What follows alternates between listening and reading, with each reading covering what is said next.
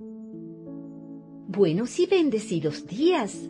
Les hablan Milagro y Gianfranco Giunta de CCE Paraíso.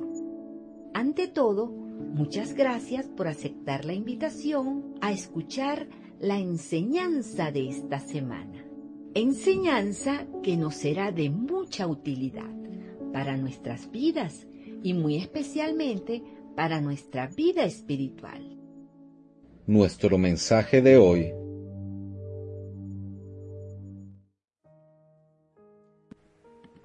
dispóngase a realizar algo nuevo. Feliz y bendecido nuevo 2024, amada familia iglesia, CCE Paraíso. Hoy iniciamos el año con el primer mensaje de tus iglesias Comunidad Cristiana en Manuel. Mensaje el cual lleva por nombre Dispóngase a realizar algo nuevo y comenzamos agradeciendo primeramente a Dios por la hermosa oportunidad de compartir con todos ustedes la infinita sabiduría que el Señor en su eterna bondad nos da, nos regala como un maravilloso inacabable regalo en su palabra. Después de agradecer a Dios, damos gracias también a Él por la vida de todos y cada uno de ustedes, así como por su hermoso apoyo, por su respaldo y por sus hermosas oraciones, oraciones para la Iglesia Comunidad Cristiana en Manuel. Gracias mil de todo corazón. Así que sin más demora, iniciemos todos juntos este 2024 con la bendición de Dios en nuestras vidas y en nuestras familias para todos, es conocido que son muchas las expectativas que traemos en el inicio de un año nuevo. Venimos de desear y declarar muchas cosas sinceras, buenos y lindos deseos desde lo más profundo de nuestros corazones, no solo para nuestras familias, sino también para todos nuestros amigos en este nuevo año 2024 que comienza. Y de la misma forma, ellos también lo han hecho para con todos nosotros, con sus mejores deseos para todos y cada uno de nosotros. Así que comenzamos cada año muy emocionados.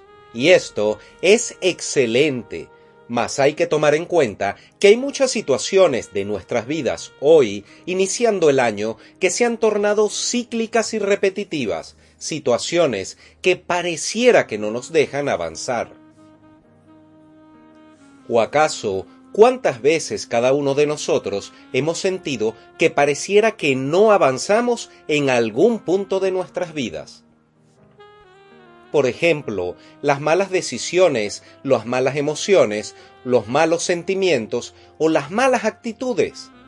También pareciera que no avanzamos en las malas relaciones, los vicios e inclusive los trabajos o los hobbies que tenemos que no son saludables, que no nos llevan a nada bueno. O simplemente, ¿cuántas veces no nos hemos sentido presos del mismo hecho de no hacer nada? Es decir, de la procrastinación, que no es más que aplazar y dejar para mañana las cosas que sabemos que debemos hacer hoy. Y así se nos pasa el tiempo como si estuviéramos esperando que algo mágico pasara, como un producto de la casualidad, que sucediera en nuestras vidas, como un de repente, como algo mágico y profundo que simplemente no nos cueste nada o que no tengamos que hacer ningún tipo de esfuerzo para lograr nuestros objetivos o que se produzca entonces un cambio de forma sobrenatural en esa situación, sin que nosotros tengamos que hacer ningún esfuerzo para poder lograrlo. Y lamentablemente, es esta la forma de pensar el gran obstáculo que tenemos en nuestras vidas para poder alcanzar las verdaderas bendiciones tomados de la mano de Dios. Recordemos, amados hermanos y hermanas, que fue David quien buscó las piedras al cauce del río y quien la puso en la onda y la lanzó contra Goliat. No fue Dios. Recordemos también que fue Moisés quien levantó la vara para que se abriera el mar rojo Dios no levantó la vara de Moisés. De igual manera, recordemos a Elías y ese maravilloso milagro en el cual se le multiplicó el aceite a la viuda.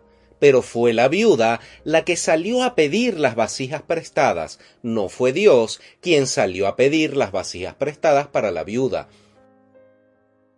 Con esto, lo que queremos enseñar es que estamos viviendo en una época de que todo te lo mereces, disfrútalo, diviértete, no sufras más, no hagas nada, ya has hecho suficiente, ya has sufrido bastante. Y entonces nos equivocamos creyendo que la vida es un rato y es el rato mientras dura el disfrute, y pareciera que no estamos dispuestos a pasarla mal, ni a hacer ningún esfuerzo, ni a hacer ningún sacrificio, y lo único que queremos es lograr las cosas, pero sin cambiar, sin mejorar nosotros, sin hacer ningún esfuerzo, sin salir de nuestra zona de confort. Y salir de nuestra zona de confort y esforzarnos es muy necesario, de hecho, es imprescindible y es imprescindible para que no perdamos el norte que es Dios, para que no dejemos de ser agradecidos con el Señor por todo, porque es gracias a Él que somos lo que somos y estamos aquí con todas las maravillosas oportunidades que Dios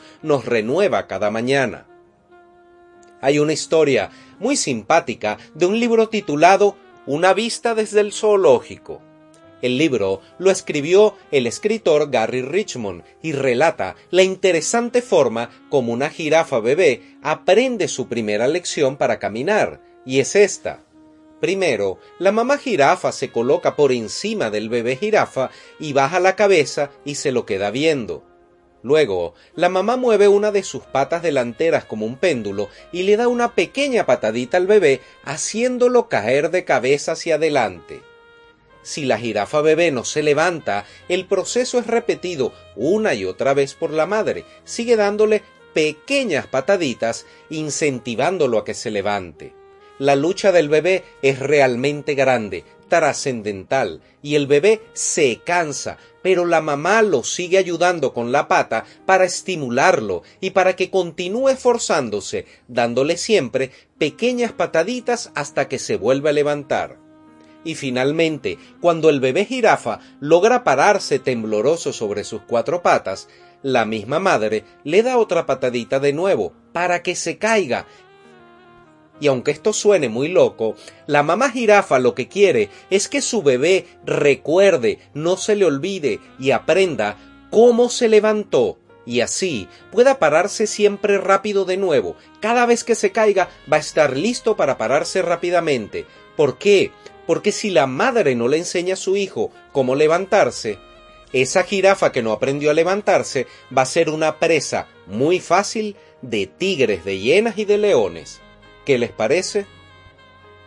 y en las situaciones que nosotros vivimos muchas veces, en vez de aprender a levantarnos cada vez que nos caemos, decidimos es victimizarnos y comenzamos Pobrecito yo, ¿por qué me pasan tantas cosas? Dios no me quiere, porque el Señor se ensaña contra mí, porque me da sus peores batallas cuando somos nosotros los que tenemos que dar los pasos y aprender a caminar y a levantarnos, porque definitivamente todos tenemos que aprender y todos tenemos que cambiar.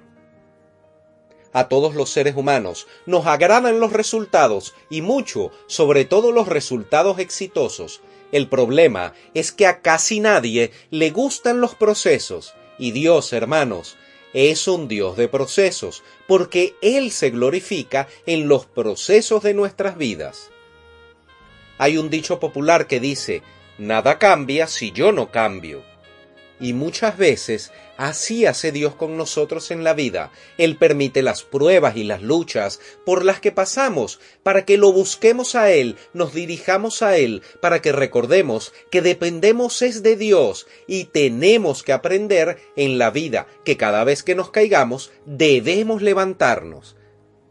Y es esta actitud de humildad, de aceptar esa dependencia hacia Dios y de entregar en sacrificio lo que nos gusta, eximirnos de lo que nos aleja de Dios, porque esa es una característica de las personas que son excepcionales en su vida y que tienen buenos resultados.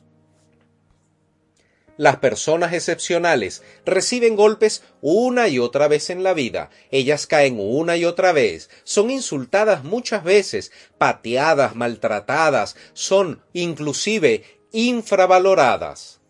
Y ellas, aun así, cuando están en el suelo, siempre se levantan, y aunque caigan, se vuelven a levantar una y otra y otra vez, así como la pequeña jirafa aprendiendo a levantarse cada vez más rápido.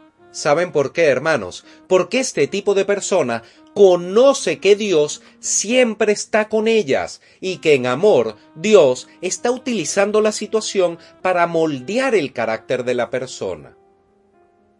Tengamos presente que nunca jamás lo malo que nos ocurre es el final de un asunto, hasta que uno mismo se convence o cree que lo es. Es decir, si creemos que algo malo que nos sucede es el final de algo, va a ser así, pero nos estamos engañando, porque no es el final, sino que cada situación mala que nos sucede en la vida es sólo la oportunidad de conocer, de entender, de crecer y de levantarnos en fe. Nunca seremos derrotados por el enemigo, a menos que cada uno de nosotros decidamos no volver a levantarnos. Y hoy, comenzando el año 2024, es un excelente momento para encontrar la manera de hacerlo diferente y no simplemente de quedarnos buscando la forma o la manera de no hacer las cosas. Recordemos esto, no caigamos antes que nos empujen y cuando no hacemos nada, lamentablemente, ya hemos caído. No debemos desistir, tenemos que tener presente que es Dios poderoso que nos acompaña, que Él es nuestro ejército, que Él es nuestra guía, nuestro protector, es nuestro mentor y además es la persona que más nos ama en toda la Vía Láctea, en toda la galaxia, en todo el planeta Tierra, en todos los lugares, tanto visibles como invisibles, no hay nadie que nos ame más que Dios. Hay una historia bíblica muy interesante con el rey David y además tan importante es como para estar reflejada doblemente en la Biblia. Está descrita en el primer libro de Crónicas capítulo 21 y también en el segundo libro de Samuel capítulo 24. Vamos a ubicarnos en el contexto primero. Estas fueron unas épocas doradas del ejército del rey David en contra de sus enemigos, los amonitas, los arameos y los filisteos, en el ámbito de su fuerza de ejército y fuerza de combate. Vamos a resumirlo de esta manera. David y sus ejércitos no perdían jamás una batalla. Entonces los reyes enemigos salían con todo lo mejor que tenían y además con pueblos aliados muy numerosos.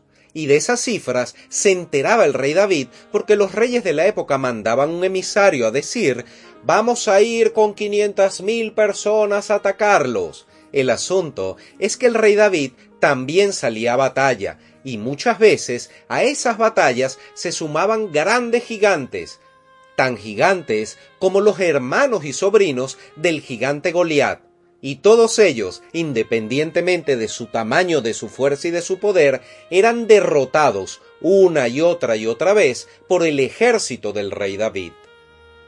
Pero el rey David, nos imaginamos, un poco curioso e incitado por el enemigo, también quiso saber el número real de su ejército, porque no lo conocía, y entonces el rey David mandó a realizar un censo, sí, así como lo oyen, un censo, para saber cuántos hombres armados tenía. Y era tanta la gente que le llevó nueve meses para poder saber ese número. Pero esto, sin lugar a dudas, subía la estima en la carne del rey David, es decir, se sentía orgulloso, pero por otro lado, disminuía la dependencia y la confianza que debía tener en Dios que a fin de cuentas es quien le ayudó a vencer en todas y cada una de las batallas anteriores. Es algo así como si David quería poner su confianza en el gran y numeroso ejército que estaba bajo su mando como rey y como hombre, pero a la vez dejaba de lado la confianza que debía tener puesta única y exclusivamente en Dios. Y por supuesto que esto trajo para David y para el pueblo una reprimenda de parte de Dios, y le sobrevino una plaga de tres días, y muchos miles de personas murieron. David, al darse cuenta que había quitado su confianza de Dios y le había puesto en el número de guerreros que tenía, se arrepintió y oró a Dios de forma muy humilde. Primera de Crónicas 21:17 Y David dijo a Dios, Señor y Dios mío, ¿acaso no fui yo el que dio la orden de censar al pueblo? ¿Qué culpa tienen estas ovejas? Soy yo el que ha pecado, he actuado muy mal. Descarga tu mano sobre mí y sobre mi familia, pero no sigas hiriendo al pueblo. Y entonces Dios le mandó a David a realizar un sacrificio y le mostró exactamente el lugar que era un terreno de un hombre llamado Arauna, el lugar donde debía hacerse el sacrificio. Ahora bien, un sacrificio en nuestros tiempos es entregar y apartarnos de algo que nos duele, que nos cuesta o que nos gusta porque nos gusta demasiado.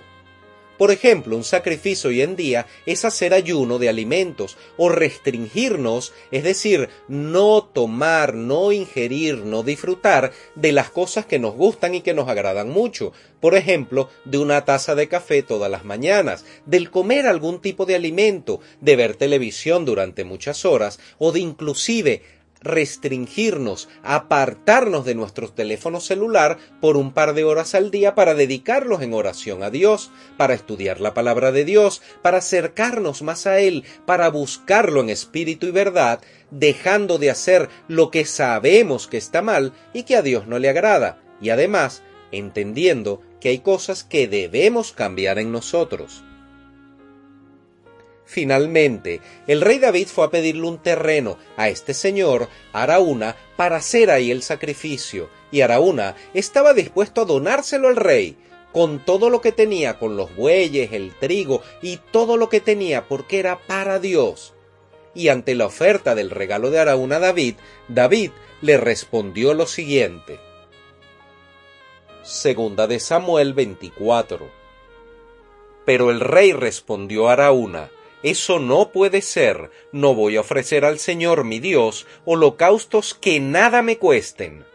Te lo compraré todo por su precio justo. Y así fue. Fue así como David compró el lugar donde se limpiaba el trigo y los bueyes por cincuenta ciclos de plata, que no era poco dinero, y ahí David construyó un altar al Señor y ofreció holocaustos y sacrificios de comunión. Entonces el Señor tuvo piedad del país y se detuvo la plaga que estaba afligiendo Israel por la desobediencia del rey David. Ahora, preguntémonos, ¿qué te está afligiendo a ti que escuchas este audio hoy en día? ¿Qué consideras que está impidiendo tu avance y te tiene detenido? ¿Qué cosas crees o sabes que deben cambiar en ti y no estás haciendo nada para que sean cambiadas? ¿Qué vas a entregarle a Dios que te cueste mucho para lograr las bendiciones en tu vida? Tal vez sea dinero como David, o sea en servicio para Dios, para tu comunidad, tu urbanización o el edificio donde vives. Tal vez sea en tu tiempo de comunión, alabanza y oración con Dios, o quizá ayuda para tu iglesia este año que comienza, en esta primera semana del año, pongámonos como propósito de año decidir realizar un cambio de actitud. Pensar qué es lo que vamos a dar y vamos a dar en bendición y en obediencia a Dios. Dejemos la comodidad, olvidémonos de ese confort tan rico de no hacer nada, pero que no nos ayuda a avanzar. Rechacemos la monotonía en nuestra vida, salgamos del ver en blanco y negro y veamos a color. Dejemos el ensimismamiento, alejémonos del miedo a asumir o a realizar lo que nunca hemos hecho, no le tengamos miedo a asumir más responsabilidades y salgamos a dar, a dar, a dar en el nombre de Jesús y a hacer en el nombre de Jesús y hagamos todo aquello que nos cueste por nuestra naturaleza humana. Dispongámonos al cambio hoy y hagámoslo con mucho entusiasmo, y si hacemos lo que podemos con lo que tenemos, donde quiera que estemos, y vamos a poder recibir durante todo este año todas las bendiciones que Dios ha derramado en nuestras vidas. No dejemos que la manera de pensar de no, no lo puedo hacer interfiera con lo que de verdad puedes hacer. No esperemos a tener más para dar, porque Dios se complace en que demos de lo que tenemos, no de lo que no tenemos no estemos bravos ni disgustados por lo que no tenemos hoy, porque eso es desperdiciar lo que sí tenemos y es desperdiciar y menospreciar lo que Dios ya nos ha dado. Recordemos que si algo no tenemos hoy, es porque ayer no sembramos la semilla para que nos diera el fruto de lo que necesitamos hoy. Así que es nuestra responsabilidad lo que hoy vivimos, lo que hoy nos falta, lo que hoy no tenemos, es nuestra responsabilidad. Que comenzar este año 2024 pensando en lo que no tenemos es una falta de agradecimiento ante Dios y una tontería porque es nuestra propia responsabilidad. No hagamos como David, contando lo que tenemos, porque la verdad es que ya tenemos todo lo que necesitamos para hoy, ya tenemos todo lo que necesitamos para hacer cosas verdaderamente extraordinarias en todas las áreas de nuestras vidas. Y recordemos que muchas cosas de las que tenemos hoy realmente son cosas que una vez estuvieron en nuestra lista de deseos y que oramos por ella. Y si oramos por ella y Dios nos lo concedió, es porque Dios da lo que esperamos tener para el propósito en su voluntad, con Él y en Él.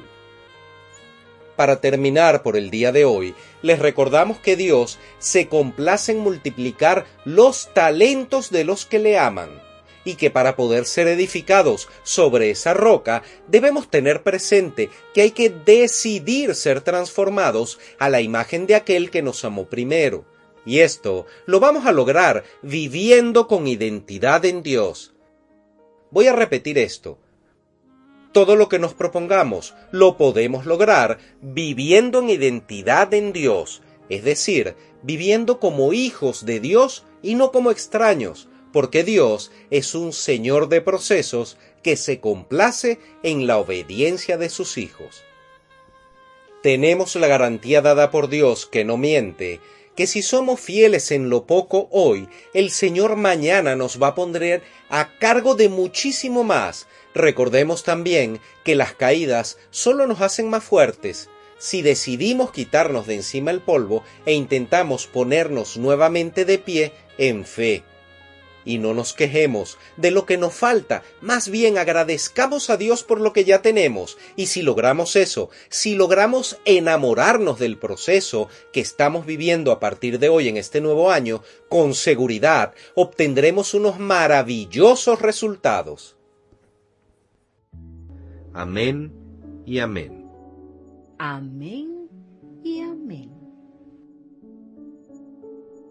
Si este mensaje ha sido de edificación para tu vida y deseas comenzar o reforzar una intimidad más fructífera con Dios, te invitamos a que se comuniquen con nosotros por el Instagram arroba ccparaíso o por WhatsApp más 58 424 223 164 feliz y bendecida semana les desea Comunidad Cristiana en Manuel Paraíso. Hermanos de mi corazón, hemos culminado por hoy. Dios les bendiga grandemente y en abundancia. Les amamos en el amor de Cristo y les invitamos a escuchar la próxima semana el mensaje de CCE Paraíso. CCE Paraíso, más que una iglesia, somos una gran familia feliz.